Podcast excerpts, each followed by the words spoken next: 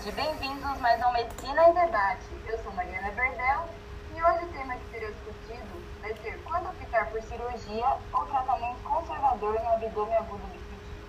E para esclarecer e tirar as dúvidas sobre o tema, eu tenho aqui presente comigo o Dr. Bruno Bressan. Oi, boa tarde, Mari. O Dr. Paulo Oliveira. Olá, boa tarde. E a doutora Marina Arruda. Oi, boa tarde. E para dar uma introdução ao tema, vai ser discutido um pouco sobre a obstrução intestinal. É importante ressaltar que ela corresponde a cerca de 15% dos quadros de abdômen agudo. E como que nós podemos classificar ela? Enquanto ao mecanismo, a classificação da obstrução intestinal pode ser mecânica, que é quando a obstrução é causada por efeitos de massa de processos extrínsecos ou intrínsecos, podendo esses terem ainda de causa maligna ou benigna. Como exemplo, nós temos a aderência, hérnias, neoplasia e voo. Já a não mecânica é uma obstrução funcional, comprometendo a dinâmica intestinal sem haver um ponto específico de oclusão. Como exemplo, nós temos o ídio paralítico, a hipocalemia e a pancreatite aguda.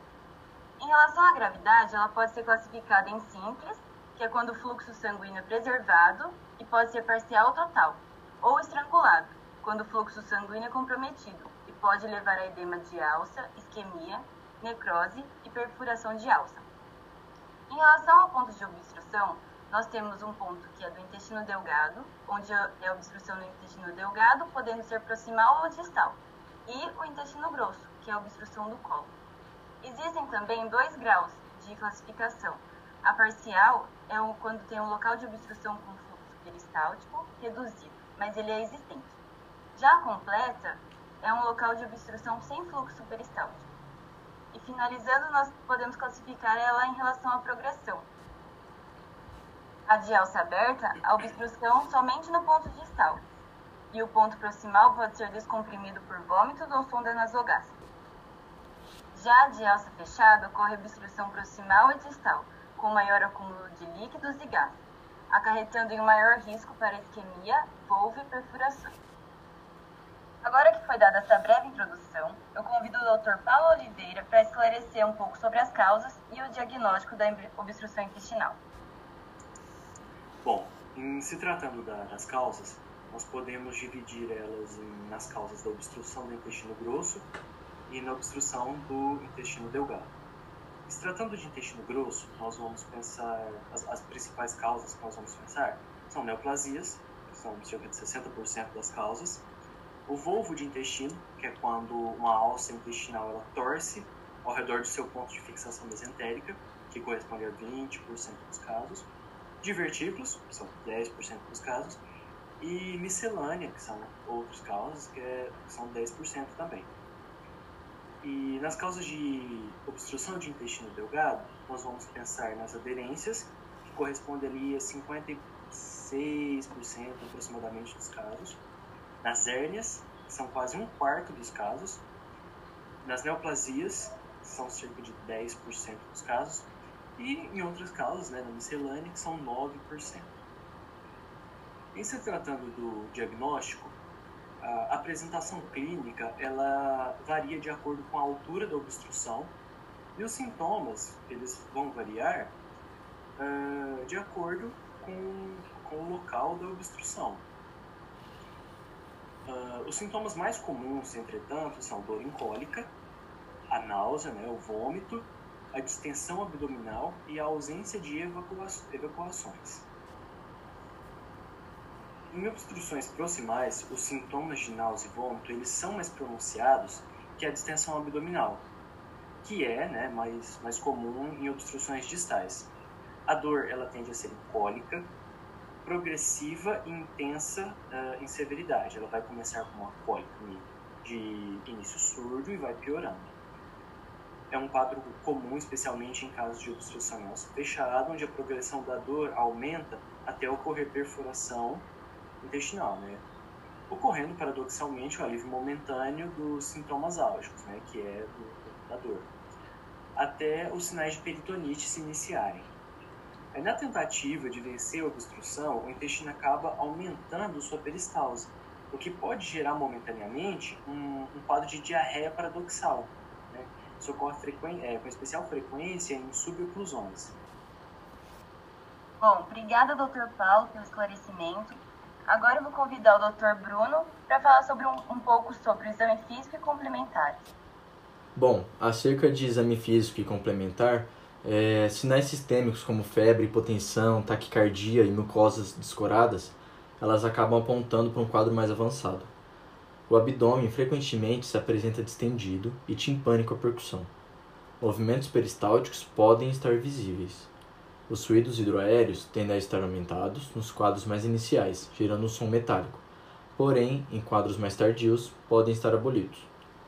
Durante o exame físico, a gente deve estar atento para sinais que apontem a etiologia do quadro, como cicatrizes de incisões abdominais, que remete a aderências, hérnias ou massas pétreas, que a gente tem que lembrar de neoplasia. Com relação aos exames complementares, primeiro fala um pouquinho dos laboratoriais. Eles não existem é, exames específicos, né? A gente tem que tentar identificar precocemente sinais de infecção, sugestivos de peritonite, desidratação e distúrbios hidroeletrolíticos. Nos exames de imagem, o raio-x é o primeiro exame a ser solicitado em caso de suspeita de obstrução intestinal pode confirmar o diagnóstico, confirmar o local e, por, e por vezes, é, acabar identificando a etiologia da obstrução. É, ela possui algum, alguns achados característicos. É, quando tem uma perfuração, a gente consegue observar a presença de ar livre no, na cavidade abdominal. Já numa obstrução proximal, pode haver dilatação maior que 3 centímetros de múltiplas alças intestinais e ausência de gás no reto também a gente acaba encontrando níveis hidroaéreos é, em diferentes alturas de uma mesma alça, sinal que a gente conhece como empilhamento de moedas. É, e também a gente consegue ver o sinal do colar de pérola, que são pequenas bolhas de gás, e também a distensão gástrica. Já na obstrução distal, a gente é, pode encontrar dilatação do cólon, a gente também pode ver austrações do reto, dilatação montante do cólon, e pode haver dilatação do intestino delgado, caso a válvula ileocecal seja incompetente. É, é importante a gente lembrar do ultrassom em casos de instabilidade hemodinâmica.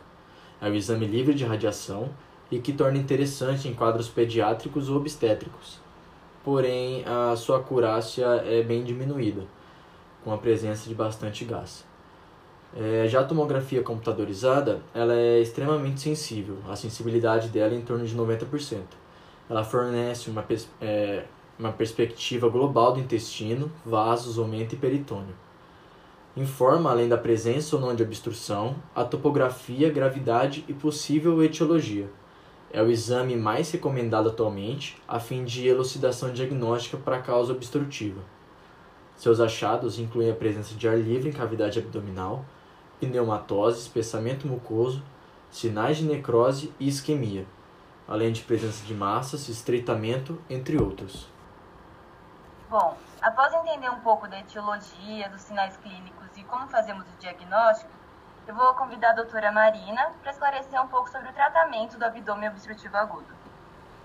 Oi, Mari. Então, o tratamento é baseado na remoção do fator causal da obstrução e manejo das consequências sistêmicas.